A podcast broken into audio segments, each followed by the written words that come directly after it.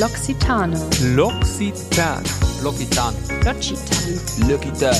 L'Occitane. L'Occitane. L'Occitane. Losgepflegt. Der Beauty-Podcast von L'Occitane. Mit Anja Und Julia. Hallo und willkommen zurück zu Losgepflegt und wir freuen uns so sehr, dass du heute wieder dabei bist. Und jetzt weißt du vielleicht schon oder erfährst spätestens heute, dass Losgepflegt ein Podcast mit zwei weiblichen Moderatorinnen ist. Von L'Occitane, einem Unternehmen mit einem enorm hohen Frauenanteil und das bis nach oben in die Management-Ebene. Und leider ist das immer noch eher die Ausnahme als die Regel. Und auch Julia und ich hatten tatsächlich schon mit kritischen Kommentaren bezüglich unserer Sprache im Podcast zu tun, weil wir beispielsweise unsere weiblichen Gäste als Gästinnen bezeichnen. Und da dachten wir uns kurzerhand, wir laden uns einfach mal eine Expertin in den Podcast ein, die uns erklärt, wie wir eine wertschätzende und inklusive Sprache im Umgang miteinander finden können warum wir auch im Jahr 2022 Feministinnen brauchen und keine Angst davor haben sollten, eine zu sein. Und ob diese ganze Selbstliebebewegung auf Social Media wirklich etwas für uns Frauen tut oder uns doch nur noch mehr Druck machen soll. Heute haben wir Sinfluencerin Katharina Wohlrath zu uns zu Losgepflegt eingeladen. Du kennst Katharina wahrscheinlich aus ihrem Podcast Träumer weiter, in dem sie mit Gästinnen über Themen wie Traumabewältigung, Eifersucht, toxische Beziehungen, Identität oder auch die liebevolle Beziehung zu sich selbst spricht, um hier mal nur ein paar ganz wenige Themen anzureißen. Auf ihrem Instagram-Profil katharina.wohlrab klärt sie über Themen wie Tierschutz, Feminismus und klärt allgemeine Fragen zur LGBTQIA-Plus-Community auf. Dabei bekommen wir auch sehr sympathische Einblicke in ihr Leben mit ihrer Frau Anna, den drei gemeinsamen Hunden und auch ihrem Pferd. Auch wenn man das nicht ganz allzu oft sieht, gehört es nicht weniger zur Familie. Und neuerdings nimmt sie uns auch mit auf ihre ganz neu beginnende, spannende Reise als werdende Mama. Aber wir haben erfahren, dass das alles nur ein kleiner Teil von Katharinas Wirken ist. Sie hat Informatik studiert und führt eine NGO, die jungen Mädchen Informatikunterricht gibt. Und außerdem ist sie auch noch Speakerin zu den Themen Women in Tech und Gesundheit am Arbeitsplatz und hat hier sogar eine Nominierung für den Emotion Award in der Kategorie Frauen in Digitalisierung bekommen. Herzlich willkommen bei Losgepflegt, Katharina. Wir freuen uns sehr, dass du heute da bist. Vielen Dank. Vielen Dank auch für die schöne Anmoderation. Ich hoffe, es hat dir gefallen. Wir haben versucht, äh, deine ganzen Themenspektren einmal irgendwie abzudecken. Ich habe gerade kurz überlegt, sind wir überhaupt auf dem neuesten Stand? Gibt es jetzt mittlerweile vier Hunde? Ich bin nicht mehr so richtig mitgekommen. Nein, nein, sind nein, drei. das sind drei. Okay. Reicht auch. Ja, glaube ich. So, als erstes wollen wir heute mal unseren heutigen Mythos in den Raum stellen, den wir dann später in der Folge gerne mit deiner Unterstützung zusammen aufklären wollen, Katharina. Und zwar haben Anja und ich uns überlegt, bestimmte Verhaltensregeln, wie zum Beispiel die Länge deines Rocks oder das Einrichten eines Frauenschutzraumes auf der Wiesen, sind wichtig für die Sicherheit von Frauen und Mädchen. Ja, ob das irgendwie stimmt, ob das wirklich ein Mythos ist oder was du allgemein dazu hältst, das äh, erfahren wir einfach später sind wir auf jeden Fall jetzt schon sehr gespannt, Katharina. Genau. Bevor wir mit unseren vielen tausend Fragen starten, äh, adressieren wir erstmal sozusagen den rosanen Elefanten im Raum, wenn auch der rosa Elefant noch sehr, sehr klein ist. Du erwartest euer erstes gemeinsames Baby. Und wie wir mitbekommen haben, waren die ersten Schwangerschaftswochen für dich alles andere als einfach. Deswegen würde es uns als erstes interessieren, wie ist das jetzt so in den letzten Tagen, seit du deine Schwangerschaft auch publik gemacht hast? Erfährst du viel Unterstützung aus deiner Community oder wurdest du auch schon gemom-shamed? Ähm, tatsächlich ist der kleine Elefant jetzt so groß wie eine Feige. Oh. Ähm, das kann man sich dann immer ganz gut vorstellen, wenn man so ein Obst oder Gemüse zum Vergleich hat. Ähm, ich habe ja ein paar Vorkehrungen getroffen, bevor ich meine Schwangerschaft ähm, öffentlich gemacht habe. Ich habe schon seit Monaten meine Kommentare limitiert bei Instagram. Das bedeutet, dass nur Menschen, die mir länger als zwei Wochen folgen, ähm, Kommentare hinterlassen können und Nachrichten schreiben können. Der Rest landet dann in so einem Ordner, wo ich die quasi dann einzeln abnicken kann. Und jetzt zur Schwangerschaft habe ich noch zusätzlich die ähm, Kommentarfunktion auf meine Stories ausgeschaltet, mhm. ähm, weil ich mich auch schützen wollte vor den ganzen mhm. ähm, ungewollten Ratschlägen, die Menschen halt einfach geben. Und ja. tatsächlich, man wird es kaum glauben, die Menschen haben trotzdem einen Weg gefunden, mir Ratschläge zu geben, ohne mir Nachrichten schicken oder kommentieren zu können. Menschen finden immer einen Weg. Aber ich habe total viel Support und Liebe bisher erfahren. Ich habe natürlich schon Nachrichten bekommen von Menschen, die meine Lebensentscheidungen anzweifeln, meinen Veganismus mhm. anzweifeln. Ähm, die Entscheidung mit drei Hunden zu leben anzweifeln. Äh, Menschen haben ja tatsächlich zu allem immer eine Meinung und die äußern sie auch einfach sehr gerne über Social Media. Aber alles in allem ist bisher die Resonanz noch relativ positiv. Ich rechne auch eher damit, dass es negativer wird, wenn ich schwangerer werde, mhm. also auch runder, sichtbar. sichtbarer. Mhm. Mhm schwanger werde und wenn das Kind dann da ist und wir unsere Lebensentscheidungen weiterhin auf Social Media vertreten und dann Menschen einfach auffällt, dass sie nicht mit allem d'accord sind, was ich so mache. Ja. ja, das mit diesen ungefragten Ratschlägen ist immer so eine Sache. Ne? Gut gemeint ist nicht unbedingt gut gemacht. Jetzt ist es ja so, Katharina, du weißt natürlich, dass Losgepflegt jetzt nicht unbedingt ein politischer und nicht mal zwingend ein feministischer Podcast ist. Deswegen dachten wir, wir fangen einfach mal wirklich ganz von vorne an und fragen dich, was bedeutet Feminismus eigentlich für dich? Also was ist so deine Definition von Feminismus? Mhm, das ist eine total wichtige Frage, weil gerade das Thema Feminismus natürlich auch einfach ein großes Tabu noch um sich rumträgt. Also Feminismus wird erstmal total negativ gesehen. Menschen denken, Feminismus bedeutet, dass sich plötzlich keiner mehr rasiert und alle ohne BH ähm, oberkörperfrei durch die Straßen rennen. Ähm, das kann auch ein Teil von Feminismus sein, aber das ist eben nicht alles.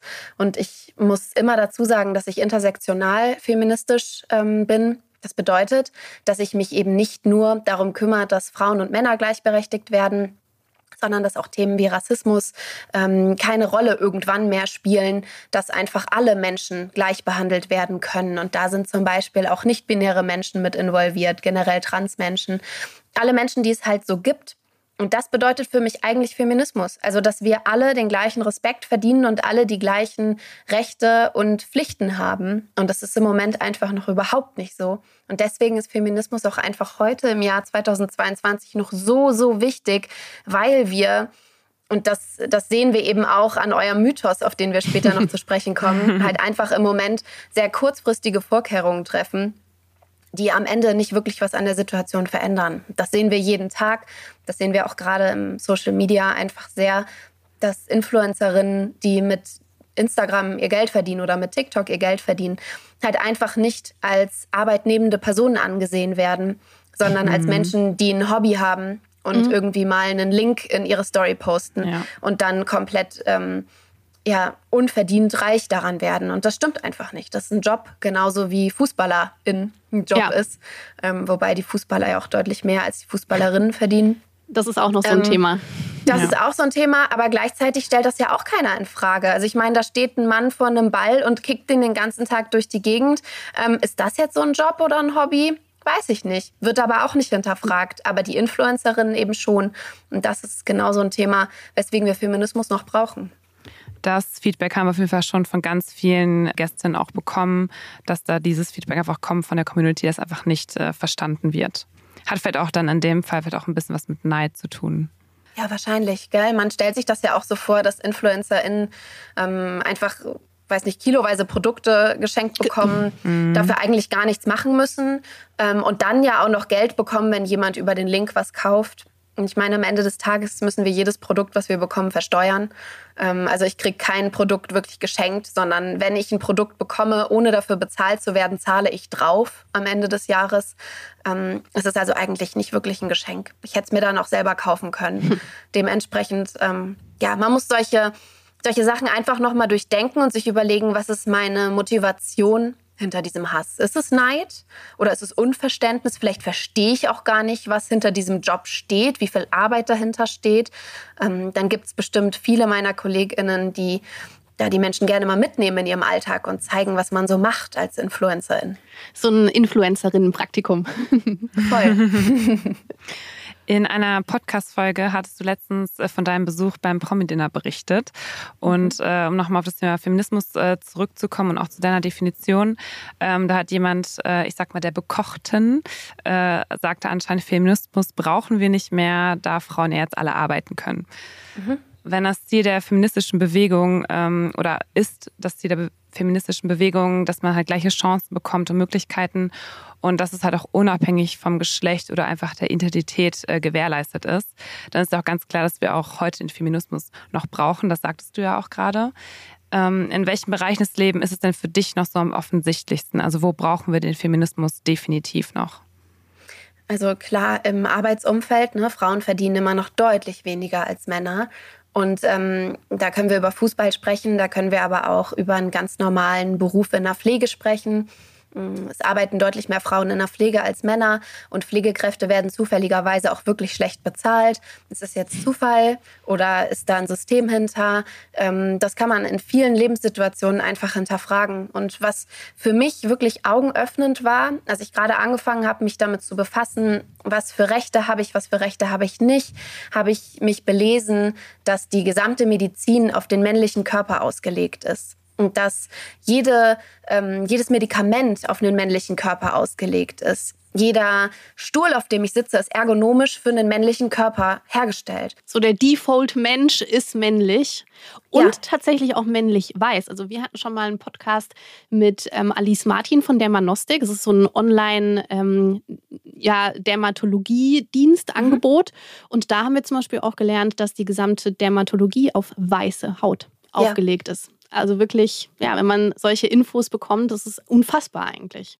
Und Krankheiten werden nicht erkannt, wenn jemand schwarz ist. Da geht es ja. ja. schon los. Oder ähm, die Herzinfarktsymptome für Menschen mit Uterus, also alle Menschen, die nicht cis-heteromännlich mhm. sind, sind anders die sind anders als ich kriege ein Stechen in der linken Brust. Und trotzdem ist das das Merkmal, was uns mitgeteilt wird. Und das zieht sich durch unser gesamtes Leben, vom Stuhl, auf dem wir sitzen, über ähm, die Paracetamol, die wir schlucken, bis hin zu den NCs in der Uni, für welchen Studiengang werde ich angenommen. Wenn ich dann in diesem Studiengang sitze, so wie ich eben in der Informatik, bei 200 Studierenden waren wir fünf Frauen. Und am Ende des, äh, des Semesters wurde dann zusortiert für die Abschlusspräsentation, wurde dann gesagt, so, welche Gruppe hat noch keine Frau?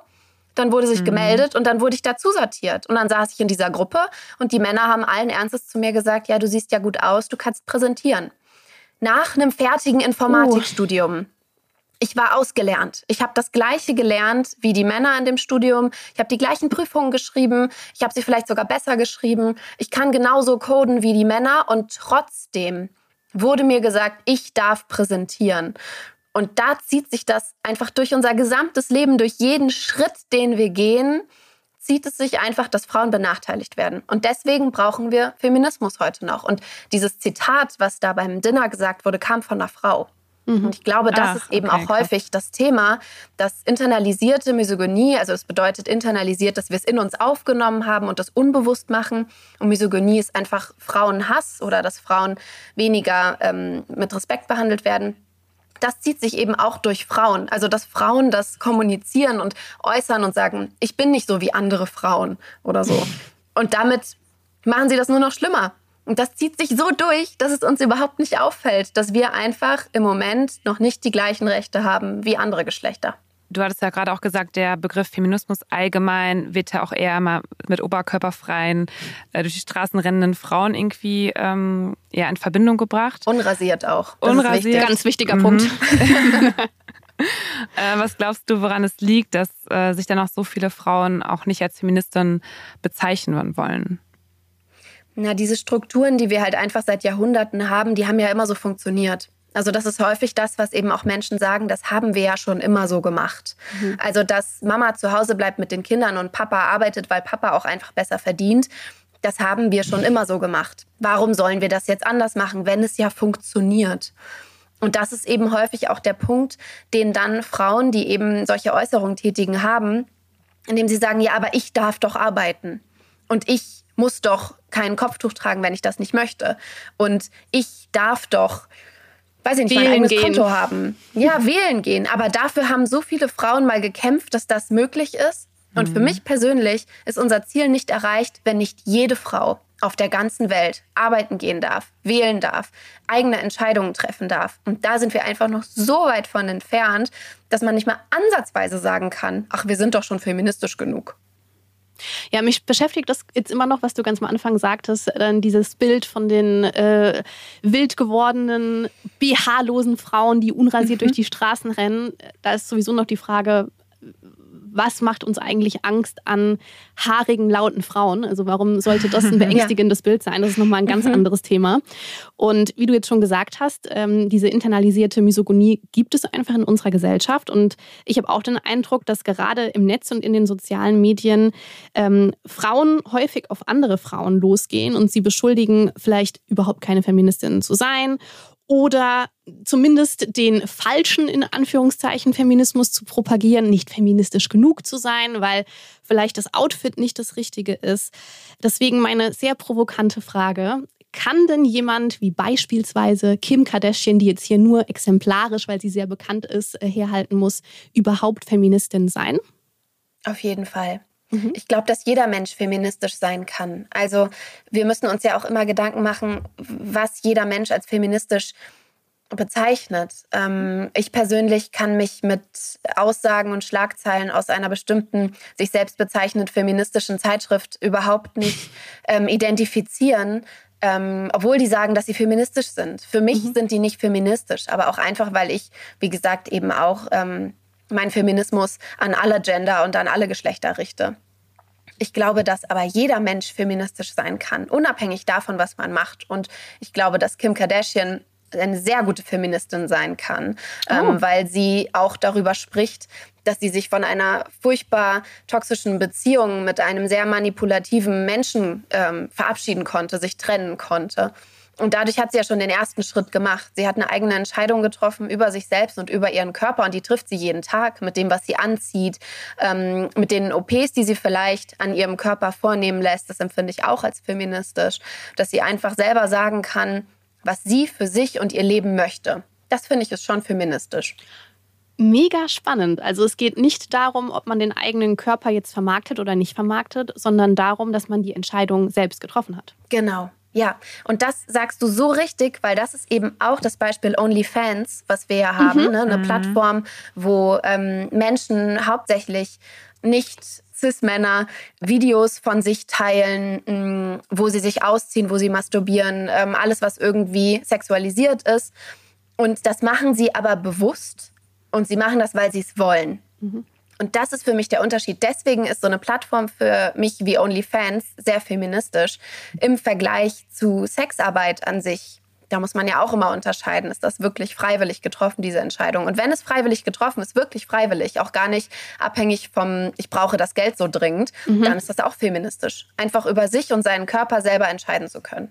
Ähm, die Herren der Schöpfung äh, spielen ja beim ganzen Feminismus auch eine wichtige Rolle. Du sagtest gerade so, jeder kann Feminist sein. Das schließt ja Männer auch mit ein, sag ich jetzt einfach mhm. mal. Aber sag mal, welche Rolle genau spielen denn deiner Meinung nach Männer beim Kampf auch ähm, beim des Feminismus? Mm, sie spielen eine sehr wichtige Rolle, weil wir eben in einer sehr männerdominierten Gesellschaft leben, brauchen wir sie als Sprachrohr. Wir brauchen gerade im Iran zum Beispiel, in, wo wir einfach sehr große äh, Demonstrationen haben, brauchen wir viele Männer, die hinter den Frauen stehen, die auf die Straße gehen. Wir brauchen viele Männer, die sich vor sie stellen, um sie zu schützen. Wir brauchen Männer, die uns Frauen, die eine Aufklärungsarbeit machen, eine Plattform geben, die Beiträge teilen. Wir brauchen keine Männer, die sich über uns stellen und sagen, sie hätten den Feminismus komplett verstanden. was ich furchtbar finde, also was mir wirklich Gänsehaut macht, ist, wenn sich ein Mann vor mich stellt und sagt, also ich bin sowieso Feminist der ersten Stunde. Da bin ich Wunderbar. raus aus dem Thema, weil da mag ich gar nicht mehr diskutieren. Das bedeutet für die Männer nämlich häufig, meine Frau darf arbeiten und meine Frau darf auch mal meinen Porsche fahren. Aber das bedeutet nicht, dass sie tatsächlich mit auf die Straße gehen und für solche Themen demonstrieren und dass sie diskutieren und dass sie, wenn ihre männlichen Freunde irgendwo auf der Straße stehen und einem Mädel hinterherpfeifen, dass sie dann auch mal sagen, ey, das ist nicht cool. Ja. So, was soll das? Das bedeutet wirklich auch, sich hinter Frauen zu stellen und auch ein Feminist zu sein. Und davon gibt es einfach noch viel zu wenig. Ich weiß, dass es sie gibt da draußen, aber es gibt nicht so viele wie die, die von sich behaupten, dass sie Feministen sind. Ich glaube, da können wir an dieser Stelle auch vielleicht mit unserem Beauty-Mythos einmal kurz einhaken, weil ich denke, dass die Beantwortung des Mythos auch wahrscheinlich was mit der äh, männlich dominierten Welt, sage ich mal, zu tun hat. Und zwar, ich höre noch mal ganz kurz in Erinnerung. Bestimmte Verhaltensregeln, wie zum Beispiel die Länge deines Rocks oder das Einrichten eines Frauenschutzraumes auf der Wiesen, sind wichtig für die Sicherheit von Mädchen und Frauen. Katharina, ist das die Lösung, um sich sicherer im Alltag zu bewegen oder gibt es da eine andere Lösung für? Und das ist sehr kurzfristig gedacht. Das ist also das wirklich von hier bis zum Kühlschrank. Da ist nicht viel Transferleistung passiert. Ja, das ist halt einfach, oh Mist, es werden ganz schön viele Frauen auf der Wiesen vergewaltigt. Was machen wir? Ein Schutzraum. Ah ja, das ist super. Und dann stehen sie alle da, mit Sicherheit alles äh, weiße Cis-Männer und applaudieren und sagen, tolle Idee. Und dann sind sie alle ganz begeistert. Aber am Ende des Tages hilft das vielleicht an dem Abend, dass weniger Frauen vergewaltigt werden wenn es hilft aber ja. überhaupt nicht unserer Debatte. Mhm. Und unsere Debatte ist halt einfach, Männer, hört auf zu vergewaltigen. Exakt, so einfach ja. ist es. Das ist es. Und da müssen wir aufhören, über die Rocklänge zu sprechen, über mh, mm, dunkle Gassen, die besser beleuchtet werden müssen, zu sprechen. Wir müssen anfangen, darüber zu sprechen, dass Männer es über Jahrhunderte gelernt haben, bei Frauen Grenzen zu überschreiten. Ja, das ist mhm. internalisiert. Das haben die so gelernt und jetzt müssen sie umlernen. Das ist nämlich kein Grund für, das haben wir immer schon so gemacht, sondern das ist ein Grund für, das war schon immer scheiße. Und da musst du jetzt einfach mal umdenken. Und das fängt eben an bei der Situation, die wir eben hatten. Es stehen mehrere Männer an der Straße, einer pfeift einer Frau hinterher. Dann musst du als Mann deinen Jungs sagen, ey, das war nicht cool. So. Ja. Und wenn du das nicht machst, dann bist du Teil des Problems. Wenn du Fotos weiterleitest von nackten Frauen oder Frauen in Unterwäsche oder Bikinis, die sie im Vertrauen an jemanden geschickt haben, bist du Teil des Problems. Das sind schon diese in Anführungszeichen Kleinigkeiten, die halt einfach den Unterschied machen. Und ich glaube, dass wir da mit so einem, mit so einem Schutzraum ähm, oder mit einer Rocklänge oder da waren ja noch andere Tipps. Ähm, eine Radlerhose soll man unter seinen Rock ziehen, oh, ja. damit, oh. wenn ähm, eine Person, die da irgendwie Bier äh, auf die Tische stellt, wenn die dann unter deinen Rock greift, dass sie nicht direkt dein Po erwischt, sondern die Radlerhose. So genau. Glückwunsch. Genau. Also was hat denn das jetzt gebracht? Ja, ist auch natürlich wahnsinnig angenehm, wenn jemand die Radlerhose statt direkt die nackte Haut anfasst. Also das macht es natürlich cool. einiges besser, würde ich auch sagen. Und Problem gelöst. Ja, es ist ganz klar, dass die Verantwortung natürlich bei solchen Maßnahmen einfach auch an der falschen Stelle abgeladen wird, weil ja. nicht die Frau ist das Problem, die nicht ja. daran gedacht hat, einen Schutzraum aufzusuchen, sondern der Mann, der überhaupt die Situation kreiert hat, in der man einen Schutzraum hätte aufsuchen können. Also einfach, also aufklären, auch in seinem Freundeskreis mal immer wieder darauf aufmerksam machen. Ich meine, wenn das nicht eh schon, sag ich mal, in unserer Generation, so ich bin jetzt am Ende 20, also da finde ich, ähm, ja, können wir auch viel dazu beisteuern, auch einfach mal unsere Freunde nochmal äh, aufmerksamer zu machen. Oder auch, du bist jetzt Mama so, ne, du gibst ja deinem Kind wahrscheinlich auch das eine oder andere mit, ne, dass da einfach so von den Kinderschuhen an einfach nochmal andere Werte vielleicht auch mitgegeben werden. Und ähm, ja, wie die Welt einfach funktionieren sollte. Ich finde, man sollte auch beim Oktoberfest ganz klar mal über die Droge Alkohol sprechen. Also wir haben ein großes Drogengesetz in Deutschland. Ne? Oh Gott, oh Gott, Gras. Alle, ähm, alle bekommen Angst davor, soll legalisiert werden, wie schlimm. Aber Hauptsache, es werden auf dem Oktoberfest literweise Bier getrunken. Die Menschen ähm, vergiften ihren Körper damit, haben Alkoholvergiftungen, übergeben sich deswegen, weil der Körper vergiftet ist. Und dann treffen sie solche Entscheidungen. Also ich glaube, dass auch Alkohol viel damit zu tun hat und dass unsere Gesellschaft in Deutschland auch einfach das viel zu leicht macht. Alkohol ist in Deutschland viel zu einfach zu bekommen und natürlich sind irgendwie die härteren Spirituosen erst ab 18, finde ich auch zu früh. Aber man kann auch mit Bier richtig mächtig sich das Gehirn wegsaufen. Und beim Oktoberfest, was da an Bier über die Theke geht, und da ist es irgendwie für keinen schlimm, dass da Menschen sterben und im Graben liegen. Ähm, aber bei Gras, das ist ein Problem. Oder ja. Nikotin ist genauso ein Thema. Aber da wird ja auch wenig drüber gesprochen ähm, in der deutschen Lobby einfach. Ja, das ist auf jeden Fall äh, eine extrem gesellschaftlich akzeptierte Droge. Nichtsdestotrotz ist es eine Droge. Darüber machen wir auch mal eine Folge, Julia. Ich würde ganz gerne nochmal an dieser Stelle zurück zur Sprache kommen. Und zwar hatten wir ja schon äh, im Intro angesprochen, dass wir, auch wir schon für unseren Podcast, obwohl wir ja wirklich ähm, kein politischer Podcast sind, genervte Nachrichten allgemein bekommen. Ähm, und dass wir quasi zum Verfall der deutschen Sprache irgendwie beitragen. Ähm, ich höre das auch oftmals so im Umfeld, so man muss jetzt nicht übertreiben mit dem Gendern, so ist ja voll nervig. Oder ich habe letztens eine Professorin gehabt, die hat die ganze Vorlesung durchgegendert, so konnte ich mir irgendwann nicht mehr anhören und so weiter. Also welche Rolle spielt dann einfach bei dem Ziel der Gleichberechtigung aller Identitäten eine inklusive Sprache? Also ich musste tatsächlich schon lachen, als du vorhin gesagt hast, dass ihr Gästin sagt und da Hass für bekommt, weil Gästin ja. ist laut Duden das richtige Wort, Wort, für weiblichen Gast. ja. Da ist nichts gegendert. Das ist das Wort. Das ist, als würde ich ähm, Friseurin sagen oder ja. Schauspielerin. Das ist das Wort dafür. Ich musste mir nach meinem Dinner das auch viel anhören, weil ich auch Gästinnen gesagt habe. Also ich habe meine besuchenden Personen gegendert, weil ich beide Gender quasi wie auch immer ähm, und dann habe ich Gästin das Wort auf meinem Feed einfach nochmal erklärt. Und das ist seit Jahrzehnten im Duden. Das ist ein Wort. Also ich muss jedes Mal drüber lachen, wenn Menschen sagen, ähm, das Gästin. Sowieso der Verfall der deutschen Sprache. Man findet ähm, immer irgendwas. Wenn man sucht, mm. dann findet man immer was. Immer. ähm, und tatsächlich kann ich über deine Frage schon einen ganzen Vortrag halten und mache das ja auch. Ähm, das ist ja auch ein, eins meiner Themen. Ähm, denn mit der Sprache fängt alles an. Sprache ist Macht. Das wissen mhm. wir. Und wenn wir mhm. bei dem gleichen Thema von eben bleiben, also warum haben wir einen Schutzraum für Frauen, anstatt dass Männer sich benehmen können, ähm, müssen wir auch da anfangen und müssen einfach unsere Sprache ändern. Wenn eine Frau vergewaltigt wurde, dann müssen wir sagen, er hat sie vergewaltigt und nicht sie wurde, sie wurde vergewaltigt. vergewaltigt. Mhm. Das Wahnsinn, ist sehr passiv. Das ja. ist nicht passiert, sondern es ist sehr aktiv. Er hat sie aktiv vergewaltigt. Wir müssen anfangen, unsere Sprache zu verändern, damit sich etwas ändert. Und das ist in, in jeder Situation so.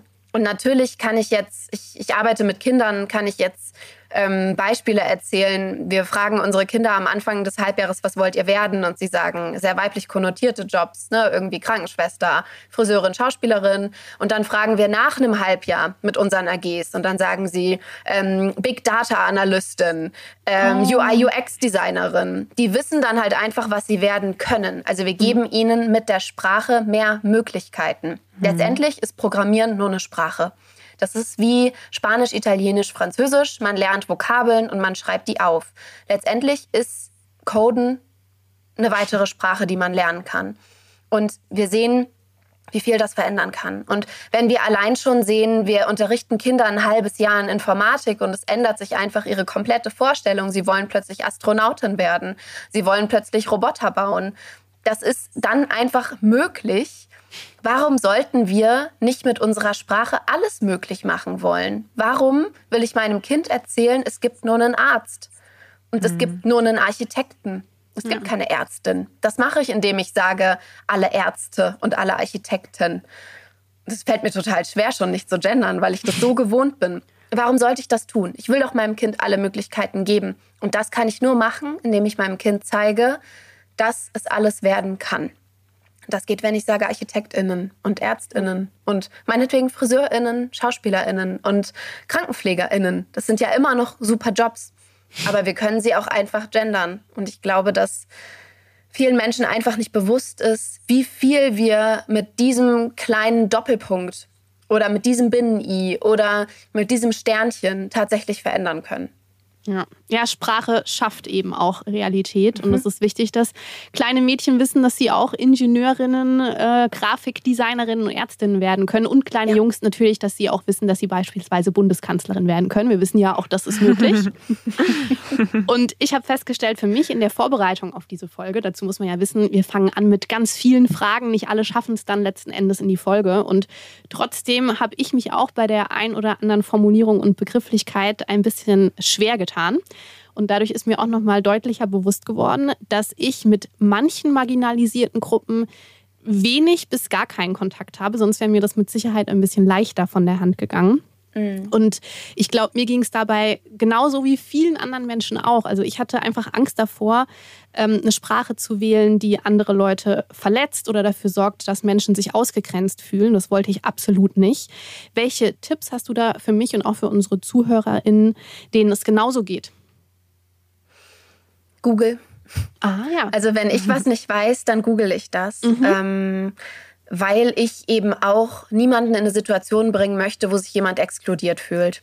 Also ich glaube, ich habe eben auch so eine große Angst, dass ich jemanden ausgrenzen könnte, dass ich dann lieber einen Satz so umstelle, dass ich auf gar keinen Fall irgendwas benutze, was jemanden ausschließt. Mhm. Und ich glaube, das macht eben auch den Unterschied. Ich beschäftige mich damit. Also ich setze mich aktiv damit auseinander. Und es gibt Themen, mit denen habe ich wenig zu tun. Zum Beispiel ähm, weiß ich wirklich noch nicht genug über Rassismus. Mhm. Ich weiß auch wirklich noch nicht genug darüber, wie Menschen mit Behinderungen in Deutschland oder generell zurechtkommen. Aber ich informiere mich. Ich setze mich hin, ich lese mir das durch. Ich frage betroffene Menschen. Es gibt ja mittlerweile auf Social Media auch wirklich, wirklich viele Menschen, die Aufklärungsarbeit betreiben und die man auch einfach mal fragen kann oder die häufig gestellte Fragen dann auch auf ihrem Profil posten. Und ich glaube, da darf man auch wirklich drauf zurückgreifen. Also wenn ich was nicht weiß, es gibt ganz viele tolle AutorInnen, die auch Bücher darüber geschrieben haben. Ich kann einfach auf ein Instagram-Profil gehen. Zum Beispiel, ähm, wenn wir über Menschen mit Behinderung sprechen, kann ich den Raul Krauthausen sehr empfehlen. Ähm, super Profil. Kann man einfach draufgehen, äh, kann man sich ganz viel durchlesen, was einem auch wirklich weiterhelfen kann. Mhm. Ich kenne ganz viele, ganz wunderbare Transmenschen, ähm, Tini Schick zum Beispiel ist ein ganz toller Mensch in meinem mhm. Leben. Äh, da kann man sich auch belesen über die Probleme, die Transmenschen in unserer Gesellschaft haben. Da kann man sich belesen über, wie spreche ich dich am besten an, was frage ich dich vielleicht auch nicht, was mhm. darf ich dich fragen. Und ich glaube, darauf sollten wir deutlich mehr zurückgreifen. Also einfach mit einem offenen Mindset neugierige Fragen mhm. stellen auch mal. Ja. Ja, ja aber immer äh, Grenzen wahren. Also ich ja. glaube, dass das eben auch einen großen Unterschied macht. Menschen begründen mit ihrer Neugier ganz viel. Und mhm. ich bekomme teilweise Fragen ähm, gestellt, bei denen ich so denke, du hättest die gleiche Frage jetzt bei Google eingeben können oder ja. bei Ecosia, bessere Suchmaschine, ähm, und hättest ähm, eine Antwort bekommen. Warum musst du mich das fragen? Warum muss ich dir das jetzt wieder erklären? Und häufig mhm. sind es wirklich Fragen wie, wie geht denn das eigentlich, dass ihr ein Kind bekommt? Ach herrje. Schau, schau halt nach. Also dafür sind diese Suchmaschinen. Oder wer ist der Mann in eurer Beziehung? Oh, äh, ah, super grenzüberschreitende, super. diskriminierende Frage. Aber google das mal, dann findest du das raus. Das ja. musst du mich nicht fragen. Da sind Menschen häufig aber einfach zu faul für. Ich hatte mal so einen Sticker, da stand drauf, let me Google that for you. ähm, das ist auch so ein bisschen Lebensmotto, glaube ich, von Menschen, die Aufklärungsarbeit betreiben. Sehr gut. Krass.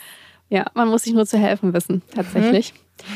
Ähm, in unserem Vorgespräch, Katharina, ist mir tatsächlich was total hängen geblieben. Und zwar hast du geäußert, ich hoffe, das ist okay, dass ich das jetzt im Podcast transparent mache, dass du lieber nicht so gerne über das Thema Body Positivity sprechen würdest, weil ja. du dich selbst in dem Bereich als zu privilegiert siehst. Und ja. klar, ganz offensichtlich, wenn man dich sieht auf deinem Instagram-Profil, äh, bist du natürlich nach allen westlichen Standards, ich glaube, du hast das Wort normschön verwendet. Genau.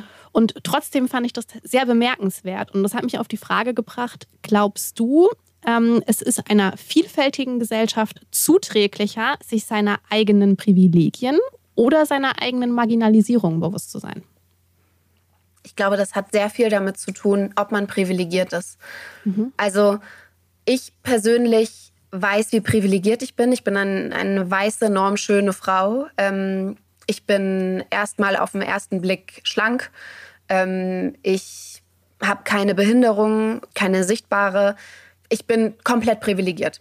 Mhm. So, wenn man mich von außen anschaut dadurch, dass ich queer bin, bin ich natürlich marginalisiert. Mhm. Aber das ist was, was dir jetzt auf den ersten Blick nicht auffallen würde. Mhm. Ich glaube, ich habe mehr Privilegien, als dass ich keine habe.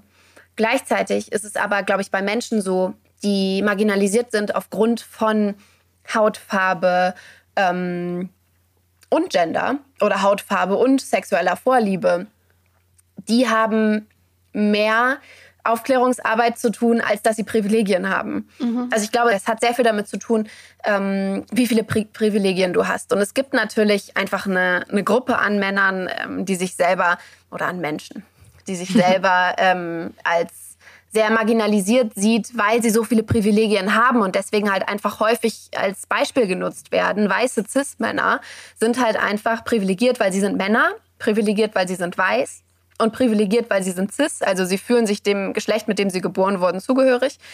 Die haben all diese Probleme nicht, die alle Menschen, die das nicht sind, haben. So. Und deswegen ähm, glaube ich, ist es wichtig, sich einfach seiner Privilegien bewusst zu sein und dann gleichzeitig darüber nachzudenken, wo habe ich denn keine Privilegien? Ja, und auch sich dessen bewusst zu sein, dass es eben viele, viele Menschen gibt, die mehr als eine Marginalisierung haben, so wie du das ja. eben beschrieben hast. Mhm. Ja. Ähm, Social Media Bereich ähm, wissen wir auch, dass es nachweislich viele sehr junge Mädchen und Frauen beeinflusst und äh, Social Media auch die Wahrnehmung total verändert, so was den eigenen Körper angeht. Man vergleicht sich ständig. Ich glaube, es sind Probleme, die jeder von uns irgendwie kennt. Äh, du hast dazu auch eine sehr spannende Podcast-Folge mit dem Titel Selbstheilung Social Media zusammen mit der Nana gemacht in der Folge erklärst du so, dass man mal hin und wieder gefolgte Profile ausmistet oder Kommentarmanagement, so wie du es jetzt auch im Zuge deiner Schwangerschaft machst, oder auch einfach mal Personen stumm schaltet, um sich selber auch so ein bisschen zu schützen. Wie hältst du denn äh, persönlich deinen Social Media Feed sauber von negativen Einflüssen und nach welchen Kriterien folgst du ähm, anderen? Ich bin da total radikal. Also wenn ich jedes Mal, wenn ich Social Media öffne und ich sehe was, das mir nicht gefällt, entfolge ich. Ähm, das hat auch einfach häufig was mit einem Gefühl zu tun. Also natürlich mhm. kann man sagen, ja, aber vielleicht hat die Person nur heute mal was in die Richtung gepostet. Das sind ja auch irgendwie immer Glaubenssätze. Und wenn mhm. eine Person was postet, was mich triggert zum Beispiel, dann macht sie das nicht zum ersten Mal, sondern dann ist das was, was sie selber internalisiert hat. Und dann entfolge ich einfach direkt. Und ich folge mittlerweile nur noch Profilen, die ich entweder persönlich kenne, also wo ich gerne den Kontakt aufrechterhalten möchte, oder Menschen, die mein Leben voranbringen. Also die mich glücklicher machen oder die ähm, mir weiterhelfen. Also wo ich was lese und denke, oh ja, stimmt, darüber habe ich noch nie nachgedacht. Oder dass ich was lese und denke, oh, das hat mich irgendwie weitergebracht in meinem Leben, weitergebildet, mh, mm, zufriedener gemacht oder hat mich an mir arbeiten lassen. Aber ich bin wirklich große Verfechterin davon und das habe ich auch eben in dieser Podcast-Folge mit Nana ja mehr als ausführlich besprochen, Menschen ähm, zu entfolgen, die uns nicht gut tun, weil ich gehe ja auch nicht immer zu einer Freundin, die mir ein schlechtes Gefühl gibt. Also mhm. wir kennen, glaube ich, alle diese Freundinnen, ähm, mit denen kann man eine Sache gut machen, vielleicht einkaufen gehen, vielleicht ähm, abends weggehen, vielleicht ins Kino gehen. Ähm, aber immer wenn man sich mit dieser Freundin getroffen hat, dann fühlt man sich danach schlechter als vorher. Ich mhm. glaube, jeder kennt zieht so Energie. Mhm. Das zieht Energie. Und ich habe das damals, ich war in einer Beziehung mit toxischen Eigenschaften, relativ kurz, Gott sei Dank nur, ähm, habe es mit einer Todesserin verglichen. Also wenn wir ähm, Harry Potter geschaut haben oder mit einem Dementor. Ein Dementor kommt rein in den Raum und es wird kalt. Mhm. Dir geht's schlechter als vorher. Du bist irgendwie kaputt und müde. Und dann frage ich mich, warum machen wir das? Also warum verbringe ich Zeit mit jemandem, wo ich mich danach schlechter fühle. Das ergibt für mich keinen Sinn. Und das Gleiche ist auf Social Media. Warum konsumiere ich Inhalte, nach denen es mir schlechter geht? Ich gucke mir auch keine Serie an, die ich kacke finde jeden Abend. Also ich mache doch nicht Netflix an und suche irgendwas aus, was ich richtig doof finde und gucke das jeden Abend eine Dreiviertelstunde. Warum sollte ich das tun? Aber bei Social Media machen wir es. Und da müssen wir einfach radikaler aussortieren. Und wenn es Menschen sind, die wir vielleicht persönlich kennen oder die uns was bedeuten oder wo es irgendwie, wir wissen es alle, doof wäre, wenn wir entfolgen würden. So, ne? Mm, Kennen wir, glaube ich, noch aus der Schulzeit. Voll. Ähm, dann schalte ich die einfach stumm. Dafür muss man nur auf den, auf den Story-Button oben gedrückt halten. Und dann kann man stumm schalten. Story und Postings. Dann denkt die Person, du folgst ihr weiter, aber die wird nichts mehr angezeigt. Und das was ist für, für mich tatsächlich Lösung. wirklich ein Lifesaver. Ja, Sehr es gut. gibt so Menschen, ne? Den kann man nicht entfolgen, sonst bricht man irgendwie was los. Mhm. Ähm, aber eigentlich will man schon entfolgen. Ja. Katharina, kannst du uns einmal kurz und knapp erzählen, was müsste in unserer Gesellschaft passieren, damit sich Frauen tatsächlich weniger stark unter Druck gesetzt fühlen und den Erwartungen anderer ähm, ja, zu entsprechen? Ich glaube, da sind wir bei dem Punkt, den wir vorhin schon mehrere Male hatten. Wir brauchen einfach die gleichen Rechte. Ich glaube, es würde schon viel verändern, wenn wir genauso viel verdienen würden wie Männer. Und wenn wir dann ins Büro kommen, egal was wir anhaben, und keiner sagt, oh, bist du krank, weil wir ungeschminkt sind. Und das würde sich verändern, wenn wir das Gleiche verdienen, wenn wir die gleichen Rechte haben, wenn nicht mehr in Frage gestellt wird, oder oh, ist eine Frau an der Spitze, ob die nicht so emotional ist, wenn sich das alles verändert und wir wirklich, wirklich gleichberechtigt sind, dann haben wir auch nicht mehr so große Zweifel an uns. Das wurde uns nämlich auch beigebracht. Die letzten Jahrzehnte, Jahrhunderte wurde uns beigebracht, es kann nur eine werden. Ähm, nur eine kann Germany's Next Topmodel werden. Nur eine wird die Königin, Prinzessin, Kaiserin. Ähm, das wurde uns so beigebracht, wir kennen das nur so. Und deswegen vergleichen wir uns, weil wir wollen ja die eine sein. Mhm. Und Männern wird das nicht beigebracht.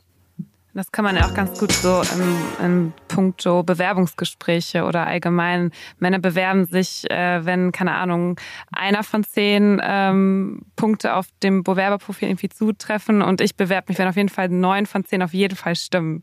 So. Elf von zehn am besten. Oder so. Du kannst, du kannst alles und zusätzlich kochst du noch super Kaffee. Genau. So. Ja. Ja, voll. Wir sehen das an Schulen. Ich habe mit einem Direktor von einer Schule gesprochen, der erzählte mir, dass bei ihm an der Schule ähm, sie die Kinder immer fragen, wie sie sich einschätzen in Mathe, weil Mathe ja immer noch irgendwie so das ähm, Hassfach ist von vielen SchülerInnen. Ähm, und die Jungs sagen aus Prinzip immer eine Note besser und die Mädchen sagen aus Prinzip immer eine Note schlechter. Mhm. Und am Ende haben sie alle die gleiche Note. Aber das, Mhm. das ist ist uns krass. Mhm. einfach so mitgegeben, dass uns Mädchen gesagt wird, das kannst du ja eh nicht. Und Jungs wird gesagt, du schaffst das sowieso. Katharina, ich fühle mich tatsächlich ein bisschen schlecht, jetzt mit dem nächsten Thema aufzutrumpfen. Und ich sehe das zweite wiederkehrende Element von Losgepflegt gerade jetzt in einem ganz, ganz anderen Licht. Denn tatsächlich würden wir deine Aufmerksamkeit gerne mal auf einen deiner Mängel lenken. Und dich nach deinem Beauty-Fail fragen. Wir haben ja ein bisschen gehofft, dass du es vielleicht in der Zeit schon vergessen hast. Es ist eine schöne Tradition von Losgepflegt, dass wir unseren Gästen und Gästinnen ihr peinlichstes Beauty-Erlebnis gerne entlocken. Also, falls es da irgendwas gibt, was du mit Hab uns ich. und der Podcast-Welt teilen möchtest, dann sind wir dankbare Abnehmerinnen. Hab ich. Ich ähm, habe eine Zeit lang in meiner Jugend in Australien gelebt ähm, und bin da zur Schule gegangen. Und ich war immer blond. Ich bin naturblond. Ich war als Kind platinblond. Ich war immer blond.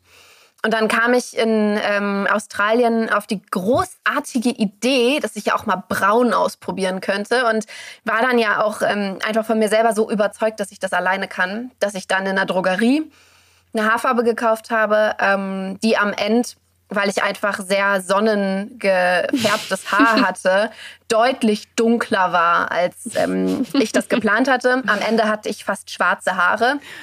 Ähm, Streifenhörnchen gefärbt, weil ich habe es ja zu Hause gemacht ähm, und musste danach dann zur Friseurin, die mir die Haare nicht retten, sondern nur noch schwärzer farben, färben konnte. Ähm, und da habe ich 300 australische Dollar gelassen bei der Friseurin und hatte sehr dunkelbraune Haare. Wenn man Fotos sieht aus der Australienzeit, man würde mich nicht erkennen. Ähm, und das hat jetzt Jahre gedauert. Also ich habe das relativ schnell rausbekommen, weil ich die dann ganz furchtbar blondiert habe. Ähm, und Oha. jetzt ähm, bin ich seit ein paar Jahren wieder naturblond und ich werde nie wieder meine Haare färben. Aber das ist definitiv eine Nicht-Empfehlung. Bitte färbt euch nicht die Haare zu Hause. Bitte lasst das Spezialistinnen machen, die haben das mit Absicht gelernt. Es gibt also einen Bereich, in dem man vielleicht doch zu selbstbewusst sein kann. Ich war ein sehr selbstbewusstes Kind. Ja, ich bin auch auf Bäume geklettert, die wirklich einfach zu groß für mich waren und habe mich dann gewundert, wenn ich runtergefallen bin. Oh, oi, oi, oi. Also wir haben auf jeden Fall schon gelernt, dass viele Beauty-Fails mit den Haaren zu tun haben. Das ist ein wichtiges Learning, das Julia und Das ich stimmt. mitgenommen Haare haben. färben. Von, ja. Weil es so färben ist ganz permanent vorne mit ist, dabei. ne? Jeden Augenbrauen und Haare bestimmt. Weil der Rest ist ja, ähm, das kriegst du wieder weg, aber Augenbrauen und Haare sind halt einfach permanent. Also wie willst du, da kannst du nichts retten. Das ist Nee, dann einfach um. Kannst auch nichts drüber anziehen, um das zu verstecken tatsächlich. Ja. Ich würde sagen, Anja, wir sind äh, schon am Ende unserer Folge angekommen. Also die Zeit ist echt total krass gerannt. Ich gucke gerade auf den Timer. Wahnsinn. Ähm, ja, Katharina, erstmal vielen, vielen herzlichen Dank für deine Zeit, ähm, dass du so offen mit uns über alles gesprochen hast und uns oder vielleicht auch vor allem mir so den einen oder anderen äh, Genderfehler vielleicht verzeihst. ähm, genau, es hat super viel Spaß gemacht. Vielen Dank. Mir auch. Vielen, vielen Dank für die Möglichkeit und ich hoffe, dass der ein oder die andere was mitnehmen konnte aus der Folge. Also ich glaube, zumindest Julia und mir wird diese Folge auf jeden Fall noch einige Zeit nachhallen in unseren Absolut, Köpfen. ja. Das war Du hast auf jeden super, Fall super viele- wertvoll. viele Denkanstöße gegeben. Wir haben euch natürlich auch Katharinas Instagram-Profil und auch ihren Podcast in unseren Shownotes verlinkt. Ähm, wir empfehlen äh, beides wärmstens, also den kompletten Katharina-Content. Schaut da sehr gerne mal vorbei und ähm, ja, informiert euch auf jeden Fall weiter. Wir würden uns natürlich auch sehr über ein Abo unseres Podcasts und auch eine Bewertung freuen. Und ja, an dieser Stelle verabschieden Anja, Katharina und ich uns von dir und wir sagen bis zum nächsten Mal bei Losgepflegt. Bis dann. Ciao. Ciao. Tschüssi.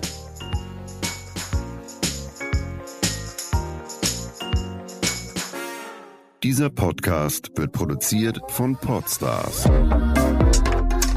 bei OMR.